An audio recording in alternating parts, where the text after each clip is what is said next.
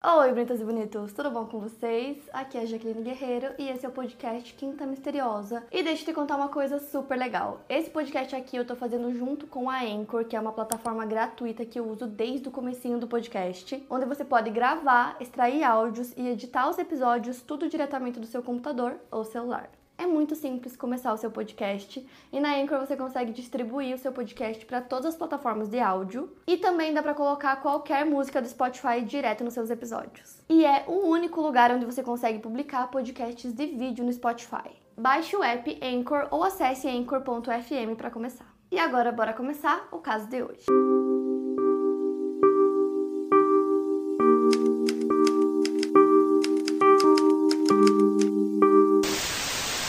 Jessica Lynn King nasceu no dia 24 de setembro de 1975 em Columbus, condado de Franklin, no estado norte-americano de Ohio. Filha de Rebecca King Smithley e James Richard King, ela tinha uma irmã chamada Heather. Aos 15 anos, em 1991, a Jessica estava no segundo ano do ensino médio, frequentando a Westland High School, e ela era uma estudante de honra e líder de torcida. A Tiffany Eder era sua amiga e ela disse que a Jessica era uma pessoa que estava sempre sorrindo, cantando e que era muito divertido estar próxima a ela. A Rebecca, mãe da Jessica, disse que a filha tinha muitos sonhos e objetivos. Ela queria ir para o mundo das artes, sendo cantora ou atriz, mas de maneira realista, ela queria fazer faculdade de zootecnia porque adorava os animais. A Jéssica começou a ter altos e baixos normais da adolescência. Naquele ano, 1991, ela começou um relacionamento com Sean Thompson, o menino mais velho, ele tinha 18 anos, enquanto a Jéssica tinha 15. Aquele relacionamento era algo novo e muito animador para ela. O Sean foi o seu primeiro amor, então ela estava vivendo a paixão intensamente. Os pais da Jéssica achavam que o Sean era muito velho para ela.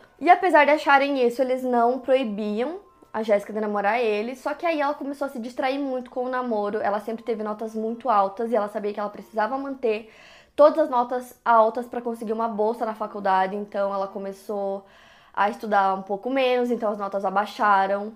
Ela também começou até a faltar à escola algumas vezes para poder passar aquele tempo com o namorado. Então, quando o namoro começou a afetar as notas da Jéssica, o futuro dela, os pais decidiram conversar com ela e falaram que ela estava proibida de ver o namorado até que ela voltasse a estudar como ela sempre fez e que as notas voltassem a subir. E aí a Jéssica ficou extremamente revoltada com isso, então ela e a mãe dela começaram a ter discussões recorrentes.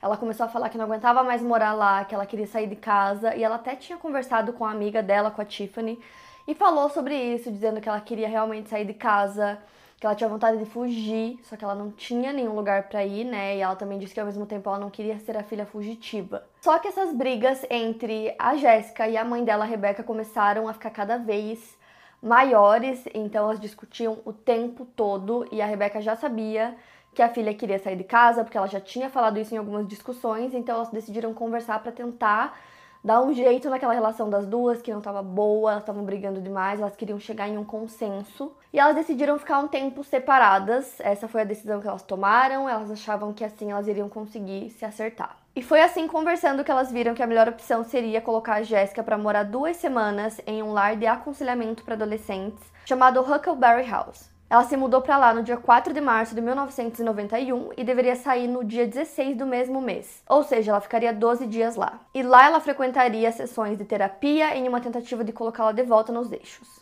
Um dia antes da sua saída, a Jéssica fez uma ligação pro namorado, pro Sean.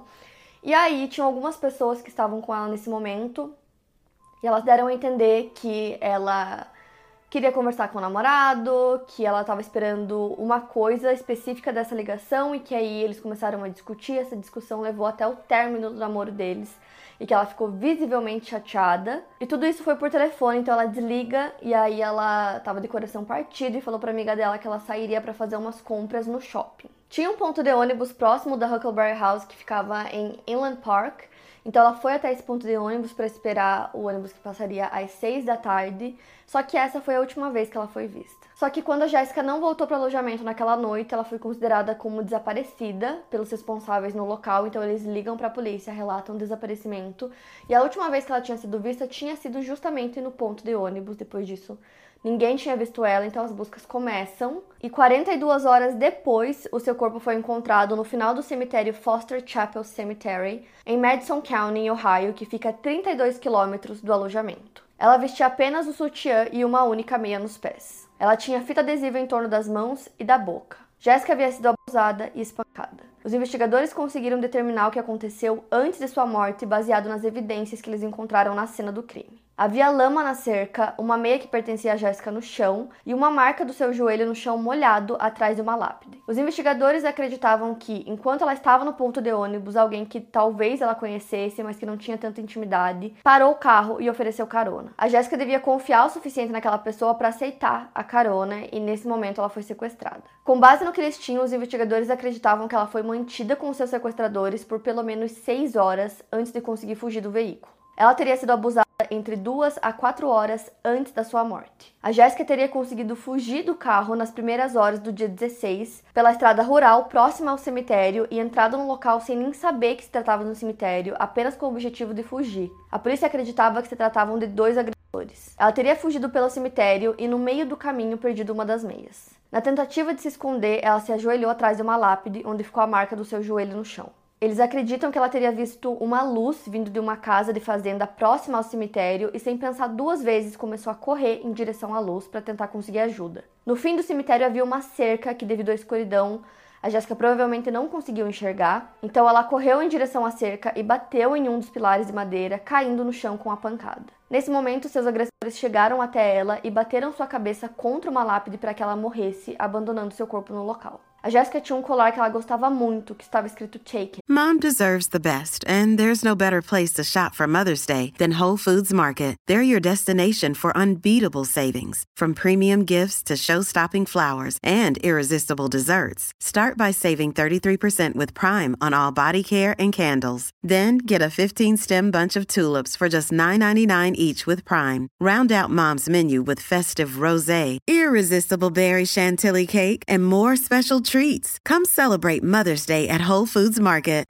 O objeto foi roubado, mas seu anel e seu relógio não. O agente especial Costas disse que ele estava determinado a fazer tudo que estivesse a seu alcance para resolver o caso. Ele disse entre aspas: "Eu nunca fui tão apaixonado por algo que eu já trabalhei na minha vida. O pensamento dessa jovem de 15 anos que tinha um futuro tão brilhante sendo assassinada de uma maneira tão horrível, e você não pode deixar de querer fazer tudo humanamente possível para descobrir quem fez isso." A mãe da Jéssica ficou extremamente traumatizada com todo o caso, porque a forma como a Jéssica foi encontrada foi assim muito, muito horrível mesmo. O crime foi muito pesado, então ela disse que a ideia da filha dela fugindo no escuro, num cemitério, no meio da noite, sozinha, assombrava ela, é, tentar imaginar o horror que a filha dela passou. Ela também deu uma declaração falando que tudo que ela fez para tentar evitar que a vida da filha dela fosse arruinada aconteceu de qualquer maneira, né? Ela estava dizendo que ela tomou todas aquelas decisões sobre o namoro, sobre colocar ela para receber aconselhamento e tal, para tentar é, evitar que alguma coisa ruim acontecesse com ela, que ela acabasse estragando o futuro dela e que no fim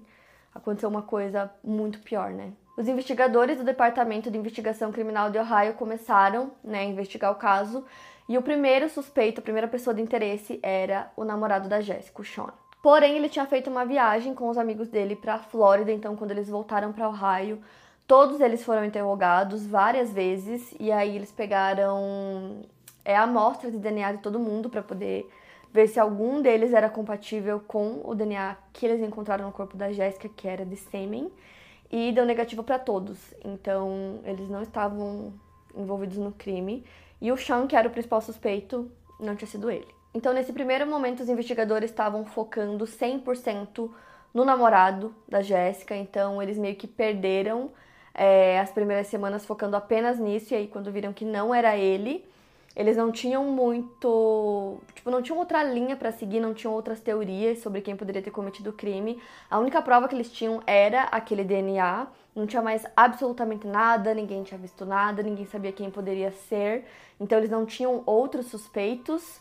E aí, com o tempo, o caso foi esfriando, só que eles nunca esqueciam do caso. E os investigadores sempre acabavam revisitando as evidências do caso, os relatórios, e eles sempre liam tudo e repassavam tudo para ver se tinha alguma coisa que eles tinham deixado passar ou alguma coisa, sei lá, alguma teoria nova que eles pudessem criar com isso. Só que aí o caso passou 17 anos sem novas evidências, sem novos suspeitos, até que em 2008 o xerife do condado de Madison, Jim Sabin, e o agente especial do Departamento de Investigação Criminal de Ohio, Greg Costas, obtiveram um resultado na base de dados de DNA norte-americana que estavam procurando depois de mais uma vez executar a amostra de sêmen pelo sistema. Então, só para vocês entenderem, eles têm essa base de dados onde eles colocam o DNA é, de suspeitos, de criminosos, de presos, e aí às vezes eles conseguem é, achar né, o dono de um DNA de um caso antigo, então eles já tinham feito isso algumas vezes, tentando encontrar compatibilidade com né, o homem que cometeu o crime, no caso da Jéssica, e eles nunca tinham encontrado até 2008. O DNA do sêmen encontrado em Jéssica era de Marvin Lee Smith Jr., de 51 anos. O Marvin era um ex-presidiário e ele nasceu em 11 de novembro de 1956, então ele tinha 35 anos na época do assassinato da Jéssica. Quando ele cometeu o crime, ele estava sob fiança de um crime não relacionado. Ele foi condenado a nove anos de prisão por abuso sequestro e roubo no condado de Franklin. Ele foi solto em 2000 e precisou dar uma amostra de DNA para que a polícia pudesse colocar no banco de dados. Então ele foi preso novamente agora pelo caso da Jéssica em abril de 2008 na Carolina do Norte e extraditado para Ohio para poder ser julgado. E com isso a família da Jéssica decide dar uma festa de aniversário para ela. É, no dia do aniversário dela, no dia que ela faria 33 anos, eles levaram vários balões azuis para o cemitério onde ela está enterrada e aí a mãe dela falou que todo ano ela ia até lá e ficava se perguntando como a filha dela estaria, o que será que ela estaria fazendo com 18, 20, 30 anos. Então ela imaginava assim que talvez a filha já estivesse na faculdade, que mais tarde talvez já estivesse casada e até mesmo com filhos. Então eles levaram lírios e rosas e colocaram em cima do túmulo da Jéssica e depois soltaram os 12 balões azuis. O julgamento só começou em 16 de fevereiro do ano seguinte, em 2009, e para evitar uma pena de morte, o Marvin se declarou culpado. Então ele confessou o crime e se declarou culpado de assassinato agravado com especificações de abuso e sequestro, evitando assim a pena de morte. Então ele relatou no tribunal que ele realmente sequestrou a Jéssica no ponto de ônibus no dia 15 de março de 1991, assim como os investigadores tinham pensado. E ele disse que ela conseguiu escapar do carro dele próximo ao cemitério e que ele começou a perseguir ela e abusou dela antes de espancá-la até a morte com uma lápide de cerca de 30 quilos. O Marvin disse que ele usou tanta força que a lápide se partiu no meio. Ele foi condenado a 30 anos de prisão sem possibilidade de liberdade condicional até março de 2038. A Heather, irmã da Jéssica, disse que a família nunca deixará de sentir falta da Jéssica, mas há uma satisfação em ver o homem que a machucou ser impossibilitado de fazer isso novamente com outras pessoas. O Marvin foi enviado a Lebanon Correctional Institution, no condado de Warren, em Ohio, onde permanece até hoje. E ele vai permanecer preso até pelo menos março de 2038, quando ele vai poder pedir pela liberdade condicional, que pode ser negada. Então ele pode fazer esse pedido assim várias vezes e pode ser negado várias vezes, como pode ser que ele consiga. Espero que não consiga. É, esse é um caso assim que eu quis muito trazer para vocês pelo fato de não ter provas. Ele não tinha praticamente nenhuma evidência, é, ninguém tinha visto nada, então não tinha, por exemplo, é, um retrato falado, não sabiam quem poderia ser esse homem, se era um homem mais novo, mais velho, se poderia ser um conhecido da Jéssica, ninguém sabia nada. A única coisa que eles tinham era uma evidência de DNA que, no caso, como na época é, ele não estava preso, não tinha compatibilidade para encontrar aquele DNA era praticamente impossível sem ter um suspeito, né, para eles poderem fazer os testes, tanto que fizeram com o namorado e os amigos da Jéssica, né, no caso, o namorado e os amigos dele. É, e justamente só por conta desse DNA e por eles sempre lembrarem do caso e revisitar o caso, que eles conseguiram chegar, porque assim, se eles não tivessem tentado também não conseguiriam, entendeu? Então é muito doido como às vezes esses casos parecem um beco sem saída e parece que nunca vai ser solucionado por não ter evidência, por não ter provas o suficiente. E com a única prova eles conseguiram. Então é muito doido pensar o quanto muitos casos antigos podem ser solucionados. Por isso que eu sempre falo que eu acredito que muitos ainda vão ser. E é isso, para mais casos, siga o podcast Quinta Misteriosa e aproveite para avaliar em 5 estrelas se você gostou. Obrigada por ouvir e até o próximo caso.